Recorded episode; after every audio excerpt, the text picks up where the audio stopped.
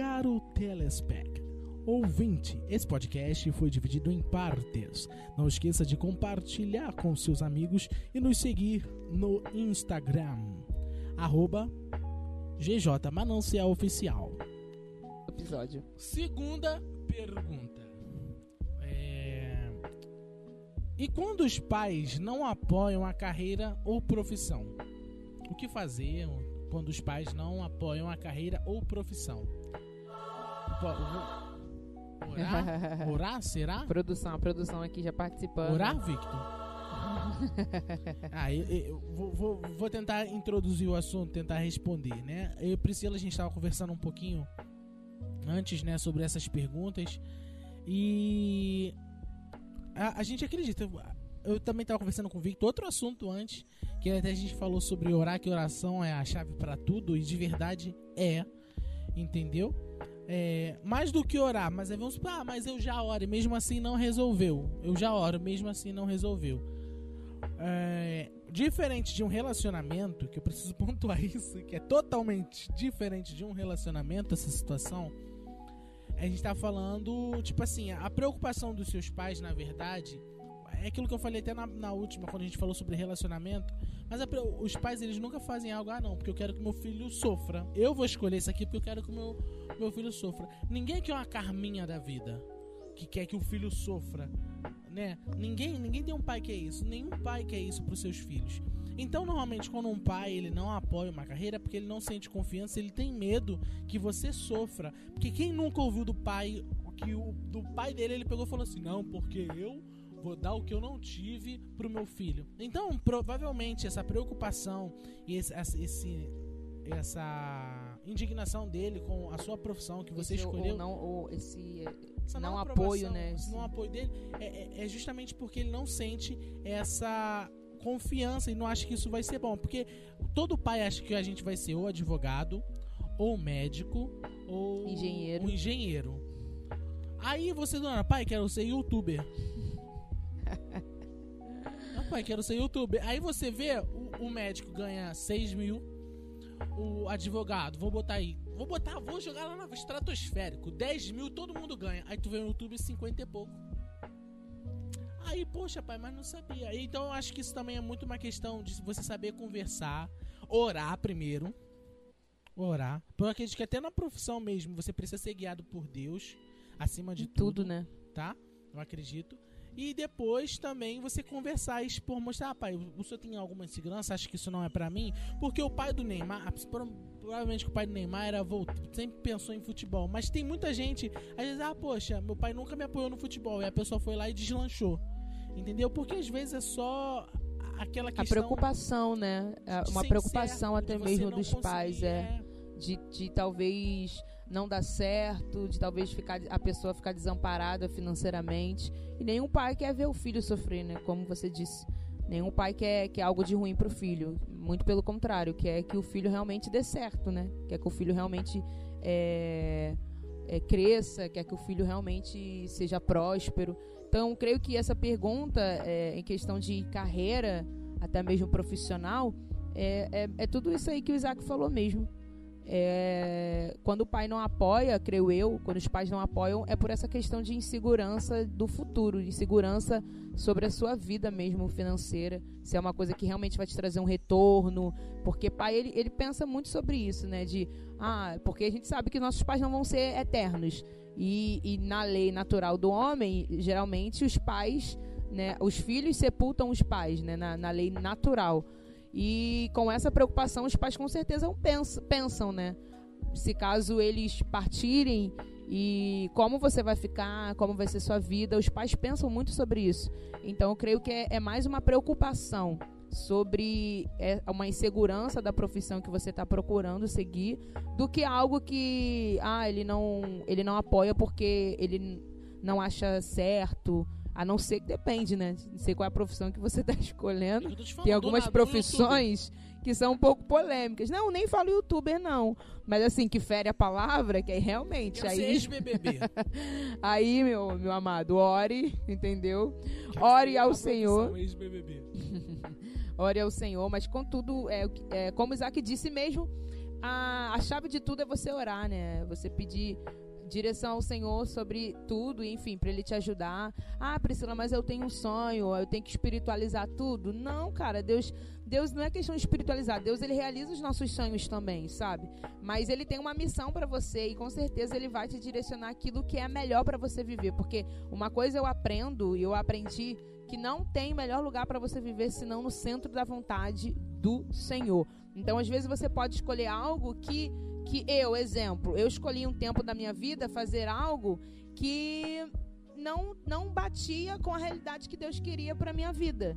Então, eu acabei perdendo, entre aspas, um tempo que eu poderia ter me dedicado a muitas outras coisas que hoje eu entendo que Deus me chamou para fazer e que eu sou muito realizada. Então, o que, o que eu te indico mesmo é você realmente estar sempre sensível, pedindo ao Senhor para que Ele te dê o entendimento da sua identidade, daquilo que Ele te chamou, e você caminhe nisso. Eu creio que Ele vai colocar desejo no seu coração de fazer aquilo que vai ser realmente, que vai contribuir para o ministério que Ele tem para sua vida. E quando eu falo ministério, não é só dentro de uma igreja, mas é, é quando eu falo ministério, é você ser cristão na sua esfera de atuação, quer seja no seu trabalho, quer seja, enfim, na sua vida, entre aspas, secular, né? Que a gente às vezes separa muito vida secular de, de, de vida gospel, posso dizer assim, só que na verdade é não existe só. isso. Não tem nenhum gato então, gospel, se você é tem sete vidas, é uma só. se você serve a Jesus, você vai ser servo de Jesus aonde você estiver. Eu lembrei então... da história do. Vou ter dois guarda-roupa, lembra? É uma vida só, gente. então, assim, é, é, é, é, muito isso, entende? Com certeza, tem, nem todo mundo foi chamado pra ser pregador, nem todo mundo foi chamado para ser cantor, nem todo mundo foi chamado para ser profeta, vamos dizer assim. Nem, nem vou dizer profeta, né? Que a gente entra em outra questão. Mas nem todo mundo foi chamado para trabalhar de uma forma, é, talvez, integral para um ministério né, é, local. Mas talvez o seu chamado tenha a ver com alcançar vidas na sua esfera de atuação profissional, talvez numa empresa, talvez você sendo um diretor, um CEO de uma, de uma empresa, e assim você vai implantar na sua empresa uma cultura do reino. Você vai e contratar ali... os seus irmãos, os irmãos da sua igreja vão, vão trabalhar e aí. Não, não só mundo... isso, mas talvez vidas é, vão conhecer a cultura do reino através da sua vida e vão se, vão se converter a Cristo entende? Então é você realmente ser luz, que é, é para isso que Jesus nos chamou, ser luz. Mais do que cargo, mais do que profissão, a gente foi chamado para ser luz, luz do mundo, aonde quer que estejamos. Uma coisa que eu gostaria de pontuar também é que Deus ele realiza sonhos, mas não aqueles que nós sonhamos, é, é, tipo, nem sempre são aqueles que nós sonhamos. Às vezes a gente sonha assim. Eu vou, vou dar um exemplo é, é, que eu percebi, pelo menos funcionou comigo. É, não é funcionou, mas pelo menos eu, eu, percebi isso. Um exemplo, eu falava sempre para Jesus: Poxa, Jesus. Eu dei um exemplo até para vocês na semana passada com relação a relacionamento sabe? Que eu falo, caramba, não, preciso de uma namorada porque eu quero conversar, eu quero isso, eu quero aquilo outro e tudo mais. Quando na verdade eu queria amigos. Às vezes você fala assim, poxa, eu quero ter a profissão X porque a profissão X vai me fazer viajar e é aquilo. Na verdade você quer uma. Né? Não, é, aí na, na verdade o que, que você quer é, é, é, aquela sensação de tipo assim, tá conhecendo algo novo, e aí Deus pega e te chama para ser um técnico de telecomunicações em vez de ser, sei lá, um fotógrafo. Aí você entra na fotografia, tá ligado? Achando que, ah, não vou para Paris fotografar. Aí Deus chama para tele, técnico de telecomunicações, você tá em vários lugares. Deus deu até a oportunidade de conhecer outros países. Mas não foi necessariamente com aquilo. Porque o que você queria, você só achava. Porque às vezes a gente acha que a nossa realização tá ligada literalmente a só uma coisa. A não ser que poxa, você seja apaixonada literalmente por, por essa profissão em específico e seja, ah, não, é, é, é muito específico. Entendeu? Aí, mas eu também acredito que Deus realiza. Entendeu? Mas acho que mais do que simplesmente é, é o nosso sonho, Deus ele realiza. Tipo, é porque parece meio estranho o que eu tô falando, mas ele meio realiza. paradoxal. É, ele, ele realiza os sonhos, mas nem sempre aqueles que sonhamos, mas aqueles que de verdade tão, estão na gente. É, acho que é isso. mais, mais ou menos, é isso aí. Eu tentei filosofar, gente. é, Mas é deu é pra você, entender sim. É você realmente é, é um conselho. Me Esteja sentindo. alinhado com os sonhos de Deus para sua vida. Que às vezes a gente tem um sonho que não é um sonho de Deus, a vontade perfeita, né? É tipo é a vontade permissiva que Deus, cara, ele pode. Se você se esforçar e você buscar atrás, enfim, correr atrás de algumas coisas, você vai conseguir. Mas será que talvez essa é a vontade perfeita de Deus para sua vida? É a gente realmente colocar mais isso em questão. Ou é a vontade permissiva?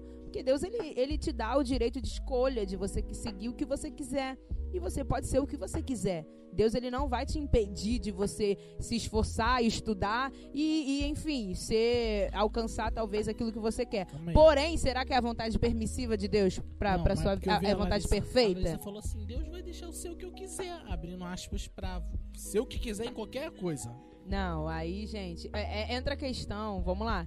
Entra a questão não, de já não vivo mais eu, mas Cristo vive em mim. Vamos lá. Quando você fala que agora eu sou servo de Cristo, você tem que submeter ao senhorio dele, tá? Então isso é bem importante. Então, assim, será que quando você quer seguir os seus sonhos, você está querendo realmente se submeter ao senhorio de Cristo? Ou você quer viver realmente os sonhos de Deus? Entende?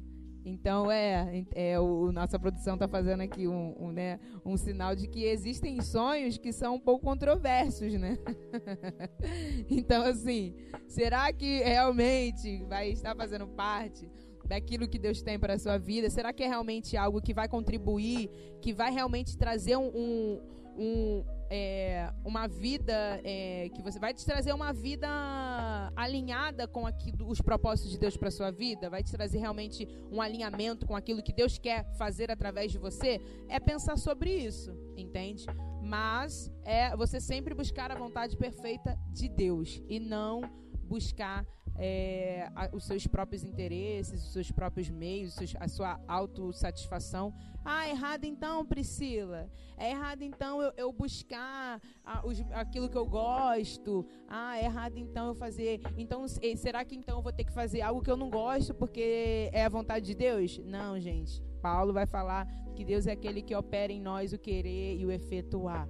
Talvez você tenha um sonho que já é um sonho que Deus colocou no seu coração. Só caminhe em oração para Ele te dar realmente a direção e confirmar quais são os passos que você deve tomar, qual é o caminho que você deve seguir. Porque às vezes a raiz do sonho é até realmente algo que vem de Deus, mas o caminho que você vai, vai percorrer é, né, é, para chegar nele é um caminho que talvez não é o que Deus tem para você. Então Pergunte para o Senhor qual é o melhor caminho. Pergunte para Ele por onde você deve seguir, aquilo que você deve fazer para que esse sonho seja realizado. Se é o sonho dele, realmente Ele vai te dar direção para que ele seja realizado. Acho que basicamente é isso. É, depois disso não tem nem muito o que falar. Esse que é o complicado. Quando você fica por primeiro, acho que é mais fácil. É mais dá, dá mais nervoso, mas depois que tu vai, tu a não ser que tu queira filosofar igual eu tentei. eu, eu, por um momento eu pensei que a Dilma. entendeu? É, entendeu? Que a voz é parecida, aquela voz dela é meio grossa, a minha é meio fina. Então. Entendeu? Agora vem uma pergunta também que a gente aqui na mesa, no balcãozinho. Eu nem sei uma... como que a gente entrou no sonho, né? Foi questão da carreira profissional? Foi. Foi dessa pergunta? Nossa, estendeu bastante. Isso. É, é uma pergunta que a gente tem uma divergência aqui na mesa. E aí o que eu vou fazer? Tem divergência? Não, tem. No pecador a gente tem. Tem não, não, não tem não. Eu tenho, a gente tem, eu não concordo. Não tem não, Isaac. Tem. Mas tem, tá querendo saber mais do que eu de mim? Não, tu não tem não. então, o que acontece? É... Terceira essa pergunta. Essa terceira pergunta, o que eu vou fazer? Eu vou, vou, vou deixar a Priscila falar, ou prefere que eu fale primeiro? Não, vou deixar você, porque senão você vai querer vir me atacar. que isso? Não é uma conversa, não, é, já um, é um debate, então, é um quero, debate. Eu só quero expor a, a maneira como, é. como, eu penso, com ponto de vista. É, é ele vai, não, vai, você vai trazer seu ponto só de vista. Só que eu não vou filosofar, não, porque eu já vi que não funcionou. Entendeu? E aí, eu vou. vou é, é, é, deixa agora a Priscila, né? A pergunta é a seguinte Deus odeia o pecado e o pecador? É, Deus, não era Deus ama, não? E não é Deus. Deus ama o pecado e o pecador? Não, Deus odeia também. Não, Deus ama, vamos lá. Deus ama. E aí? Vamos partir do Deus ama, que é melhor, né? Deus ama o pecado e o pecador, é isso? Vamos lá, gente. Participa. Porque a pergunta, teoricamente, essa pergunta é meio que bateu naquela coisa que a gente sempre ouviu. Deixa eu ler essa ah, pergunta Deus aqui, ama gente. o pecado e odeia o pecador. Deus ama o pecador e depois. E Deus ama o pecado, é isso? É o que então, gente? É a questão que eles estão falando. É isso que eu te falei, Deus odeia. É de Deus odeia. É porque, tipo assim, ela tá falando com relação àquele, àquilo que a gente sempre ouviu. Tipo assim, a Deus ama o, o pecador, ah, Deus odeia, ah, Deus ama o pecador e odeia o pecado? É, é, é isso. Ah, tá, gente. É porque a produção escreveu aqui uma coisa que não deu para entender muito bem. É porque eu sei, porque eu vi o mesmo vídeo que ela. tá, então é Deus odeia o pecado e ama o pecador? É, é isso? É. Essa é a pergunta. Se Deus odeia o pecado e ama o pecador. Isso, é essa Parti, é a pergunta. Vamos partir desse princípio aí. Que a gente sempre ouviu, tem na, na Bíblia isso. Vamos lá, vamos lá, vamos lá. Não, Deus ama. Depois tu vai querer me atacar. Vai. Não, não vamos não. Vamos só conversar. Vamos lá. É, vamos partir do, do texto áureo, sei lá, que é da. Que acho que resume o evangelho, né? Que é João 3,16, que é bem conhecido. Porque Deus amou o mundo de tal maneira que deu o seu Filho unigênito para todo aquele que nele crê não pereça, mas tenha a vida eterna. Nesse texto, cara, para mim é uma maneira bem clara, a gente já pode responder isso, que Deus ele ama o mundo. Deus ele amou o mundo, OK? Por amar o mundo, ele envia Jesus para de fato salvar o mundo e não e enfim e dar a vida eterna pro, pro mundo. Esse mundo que traz nesse texto né o mundo sistema né? É não é o mundo ou a terra plana. É não é o mundo sistema que existem em alguns momentos na palavra. A gente sabe que quando vem mundo está falando de um sistema. Não é mundo sistema mas é o mundo é a humanidade. Deus ele enviou o seu filho porque ele ama porque ele amou a humanidade. Ele amou o homem, né? que é a sua. Voltando passado, hein? Brincadeira. Não, ó, aí já tá forçando o texto, tá vendo? Já tá forçando o texto. Então ele não ama mais? Acabou o amor? Será que o amor. Renê, eu sou só o Renê. Ó, vamos, vamos lá no, no texto de Coríntios, o que, que o amor é? Vamos lá. Então vamos lá. Cara, então Deus, ele amou o homem, ele amou o mundo, ele amou a humanidade. Ó, ó, ó enfim, Isaac tá, tá fazendo sinal aqui. Aí não tá, tá cortando raciocínio. Ô, Isaac. Então vamos lá. Ele amou o mundo e entregou Jesus para que de fato morresse é, é, em nosso lugar. Enfim, a história da redenção você já conhece bastante. Então vamos lá. Ele ama o pecador. Isso é fato. A gente sabe muito bem disso, que ele ama o pecador, mas quando a gente entra em questão de pecador, vamos lá, já vamos sanar isso. Ele ama o pecador porque nós temos a nossa natureza caída. Vamos voltar lá no Gênesis. A gente sabe que é, Deus criou o homem e deu para ele lá, né, para ele não comer do fruto proibido, Adão e Eva. Se você está vendo Gênesis, talvez, não sei se já passou essa parte, eu não, não sei. Mas o homem caído, ele quando ele, ele desobedece, ele acaba pecando, né? E se tornando um pecador. Então, a natureza do homem já é caída. Paulo ele vai falar que é, todos pecaram e foram destituídos da glória de Deus. Né? A gente bem sabe disso. Então todos nos tornamos pecadores. Então quando é, a gente ouve, ah, então Deus ama o pecador. Sim, Ele ama o pecador porque Ele ama o ser humano, porque nós somos a, a natureza caída. Temos ainda a natureza caída do homem. Logicamente, ainda que a gente se é, é, confesse a Jesus como nosso Salvador, a gente vai ser justificado pelo seu sangue, mas ainda iremos errar, ainda iremos pecar, porque estamos nos nossos corpos corruptíveis. Ou seja, nós vamos ainda caminhar até que se cheguemos à plenitude, até que cheguemos ao a nossa incorrupt, incorrupt, incorrupti, nossa, essa palavra é difícil de falar. Produção, entendeu? Ajuda aí depois, coloca a palavra certa até que a gente alcance de fato o nosso corpo glorificado, melhor dizendo, amém, igreja? O nosso corpo glorificado, nós estaremos suscetíveis a errar, a falhar, a pecar dia após dia. Então, quando a gente traz aqui que Deus ama o pecador, não é que Deus, ah, é, ah, então você pode trazer para um lado, que talvez, né, era alguém que estava conversando aqui, ah, então Deus ama o pecador, então tá tudo certo, eu vou me abster na graça de Deus, porque ele me ama, se eu tiver fazendo as coisas erradas ou certas, ele vai me amar do mesmo jeito, porque ele ama o pecador. Não é nessa questão, gente. Ele ama sim o pecador, mas ele ele tem realmente o desejo de nos salvar e por isso ele entregou Jesus, porque ele quer nos salvar, enfim. E não é porque ele ama o, o pecado. Aí agora a gente entra na questão se ele odeia o pecado, ele ama o pecador. Ele odeia o pecado porque, eu estava até dando um exemplo aqui, uma mãe, ela sempre, ou a mãe, o pai, ela, eles, ela sempre vai, eles sempre vão desejar o melhor para o seu filho.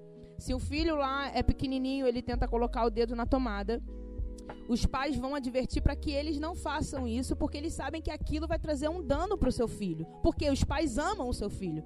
Então, por que que Deus ele odeia o pecado? Porque o pecado é aquele que traz danos para o ser humano. Então, vamos lá, se a gente for ver até mesmo nas leis lá de trás, né, do Antigo Testamento, aquilo que o Senhor ele vai trazer como é, como a, a leis para o povo, a, basicamente, gente, era uma forma de proteção para o homem. Porque é, ele ama tanto o homem e ele quer tanto que o homem realmente é, é, seja feliz, né, uma plenitude, de que ele deixou ensinamentos, deixou leis, para que essas coisas que o homem vem a fazer não se prejudique ele mesmo. Então, por que, que Deus odeia o pecado? Porque o pecado ele traz danos para o próprio homem. Por que, que Deus ele odeia o pecado? Porque o pecado de fato vai trazer consequências que, é, que vão trazer sofrimento para o homem.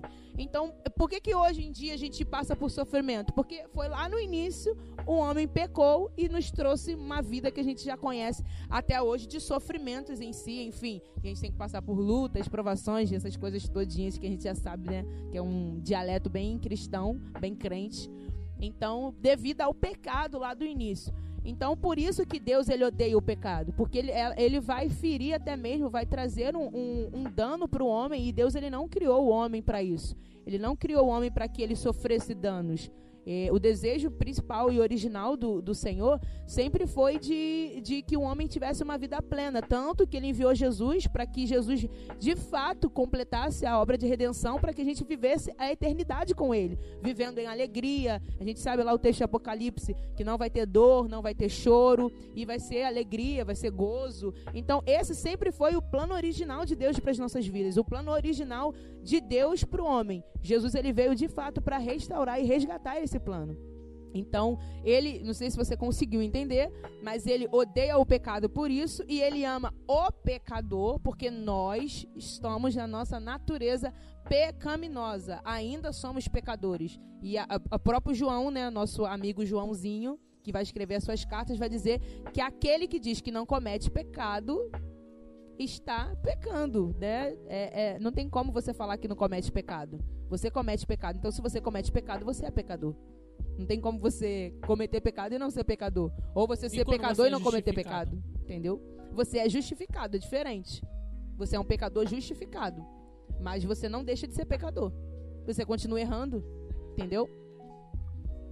Isso, entra a questão da iniquidade, né? É que é, levantaram a questão aqui de, de iniquidade, porque ah, tá, mas aí se Deus ama o pecador, eu posso viver da maneira que eu quero, porque ele vai continuar me amando e, e vida que segue. Não, gente, vamos lá.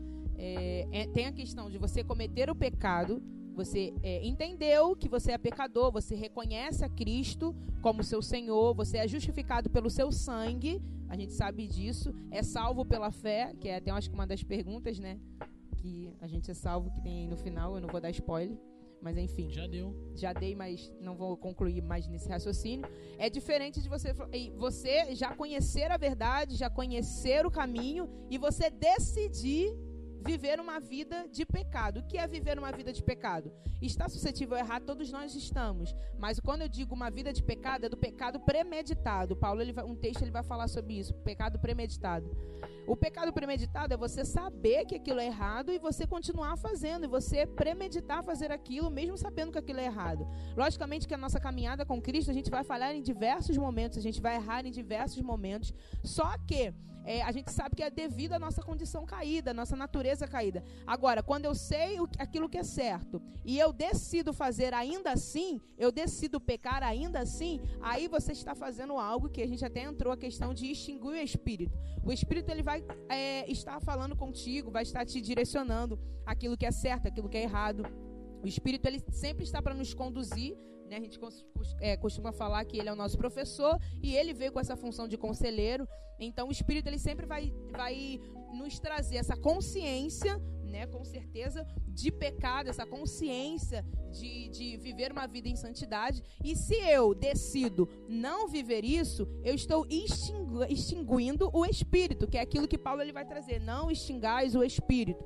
Então, se eu estou extinguindo o espírito, ou seja, eu estou deixando de ouvir e dar, vamos dizer assim, bola para aquilo que o espírito diz, eu já estou caminhando por uma questão de mente cauterizada. O que, que é isso? É quando um dos textos, Paulo vai até dizer, não sei se é os Romanos, que ele vai dizer que, ele, que Deus entregou os homens às suas concupiscências, né? Então, quando chega nesse parte. nível, é quando o homem ele não, ele rejeita Deus.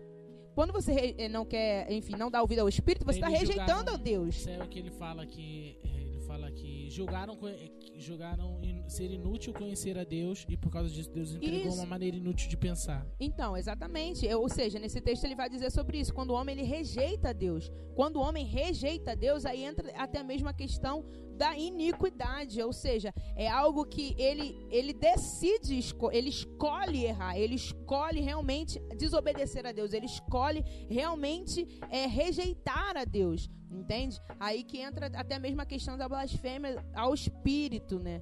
que, que é, enfim, a gente não vai entrar nessa questão, mas se no próximo podcast a gente receber uma pergunta sobre isso, a gente vai responder, que às vezes, é, é, eu não sei você, mas eu já caí, muitas pessoas já caiu nessa neura de, caramba, acho que eu blasfemei contra o Espírito, e a pessoa às vezes fica desesperada, a gente já viu é, é, isso acontecer há pouco tempo com um dos nossos jovens. E essa pessoa ficar desesperada, desesperada. Não tem muito tempo isso, tá? Porque achou que tinha blasfemado contra o Espírito, sabe? E a gente lê nas Escrituras e tem um entendimento há tanto tempo, tipo assim, ah, se você blasfemar contra o Espírito Santo, você não tem perdão, já era, você está condenado. Querido, se você se preocupou, eu já estou respondendo, né? Não vou responder.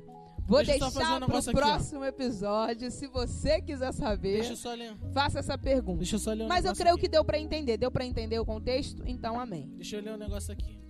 Eu vou tentar dar, vou dar minha resposta aqui, rápida, e depois eu vou ler um, um, um capítulo que é rapidinho. Eu, eu, eu acho, eu acho não, né? Eu acredito que Deus, Deus sim odeia o pecado, ponto. E acredito também que Deus odeia acho que é, Deus odeia o pecador porque eu não consigo desassociar o pecado do pecador. Ponto. Eu ainda preciso me aprofundar um pouquinho para para para não começar aqui a filosofar Dilmamente. Entendeu? Do estilo Dilma, achar que vocês estão entendendo, estão me achando o máximo e vocês estão aqui viagem é essa, meu irmão. Entendeu? Entendeu? É melhor é exatamente. Então, aí eu gostaria de deixar. É, vai virar uma viagem na maionese aqui. O pessoal vai falar assim, irmão, o que esse irmão tá consumindo? Não tá bem, não. Tá consumindo cannabis. Vou falar pro pastor dele. Jesus, isso aí vai me dar disciplina e tá repreendido em nome de Jesus que eu não tô nessa, não. Ah, eu gostaria de deixar só um. Não vou deixar um versículo, não, porque um versículo pode trazer heresia. Mas eu não quero. Um versículo só. Vamos lá. Que diremos, pois? Permaneceremos no pecado para que seja a graça mais abundante? De modo nenhum. Como vivemos ainda no pecado, nós que para ele morremos, nós que para o pecado morremos. Ou porventura ignorais que todos nós que fomos batizados em Cristo Jesus, fomos batizados na sua morte. Fomos, pois, sepultados com ele na morte pelo batismo, para que com Cristo foi que como Cristo foi para que como Cristo foi ressuscitado dentre os mortos pela glória do Pai, assim também andemos nós em novidade de vida. Porque se fomos unidos com ele na semelhança da sua morte, certamente o seremos também na semelhança da sua ressurreição. Sabendo disso, que foi crucificado com ele o nosso velho homem, para que o corpo do pecado seja destruído E não sirvamos mais o pecado como escravos, porquanto quem morreu está justificado do pecado. Ora, se já morremos em Cristo, cremos que, cremos que também com ele viveremos. E sab viveremos, sabedores de que, havendo Cristo ressuscitado dentre os mortos, já não morre, já não morre. É isso tá. A morte já não tem domínio sobre ele, pois quanto a ter morrido de uma vez, para sempre morreu para o pecado, mas quanto viver, vive para Deus. Assim também vós considerai-vos mortos para o pecados, para o pecado, mas vivo para Deus em Cristo Jesus. Não reine, portanto, o pecado em vosso corpo mortal, de maneira que obedeça, obedeçais às suas paixões. Nem ofereçais cada um dos membros do seu corpo ao pecado. Olha isso, Jesus. Rapaziada, aí a gente falou sobre isso um pouquinho aí na semana passada, hein? Ó. Ó. É forte. Glória. Eu, eu, vou, eu vou arranjar um somzinho desse do Cabo da Ciolo falando glória a Deus. Pra você soltar quando a parada foi muito forte. Aí você vai soltar o Cabo da Ciolo falando glória a Deus. Nem ofereçais cada um dos membros do seu corpo ao pecado como instrumentos de iniquidade. Mas oferecei-vos a Deus como ressurretos dentre ressurretos dentre os mortos, e os vossos membros a Deus como instrumentos de justiça, porque o pecado não terá domínio sobre vós, pois não estáis debaixo da lei, e sim da graça. Acho que só aqui, porque senão vai ficar chato demais eu terminar de ler isso pra vocês. Quer saber o resto? Saudação. Leia. É, gente, vamos lá. É, é, acho que entra a questão do. Todos nós somos pecadores. O que nos diverge do, do pecador que a gente costuma falar do mundo, né? É que nós somos uns pecadores arrependidos. Então, assim, a gente não tem mais prazer no pecado. A gente até pode pecar, mas a gente não, não sente mais a alegria do pecado. Eu tenho certeza que se você realmente serve a Cristo e você realmente é, vive para agradar o Senhor, quando você peca, você fica triste. Bate uma bad. Com certeza. Nossa, Cristo, eu sou um nada. Entendeu? É tipo isso. Então, assim, é, a nossa diferença é que todos nós somos pecadores, só que nós somos pecadores arrependidos. Nós não temos mais prazer no pecado. Como você leu, nós morremos para o pecado. Então, todas as vezes que a gente erra, que a gente falha, que a gente peca, a gente se entristece, porque é algo que o Espírito no, nos constrange, o Espírito nos traz essa realidade e nos traz esse é, vamos, vamos falar assim, esse convencimento, né? Porque a palavra diz que o Espírito ele nos, nos convence do pecado, da justiça e do juízo. Então, a nossa diferença é que nós nos arrependemos quando nós pecamos, nós nos arrependemos. E, e quando o pecador ele não alcançou ainda Cristo, não entendeu ainda, enfim, é, essa questão da redenção não foi alcançado, ele realmente vai se deleitar no do pecado, ele vai ter prazer no pecado. Nós que somos salvos, né, que somos que confessamos a Cristo, que vivemos para agradá-lo, nós não temos mais esse, esse esse prazer no pecado. Quando você tem prazer no pecado, aí entra naquilo que a gente falou anteriormente, da iniquidade e de realmente é, estar na, entrando na concupiscência, né? Deus entregando as suas próprias concupiscências, que é quando o homem rejeita ele fala de ser Deus. escravo do pecado, né? É, não somos mais escravos do pecado, então. Eu não sou mais escravo do medo. Lembra que o Fernandinho canta essa música? Eu amo essa música.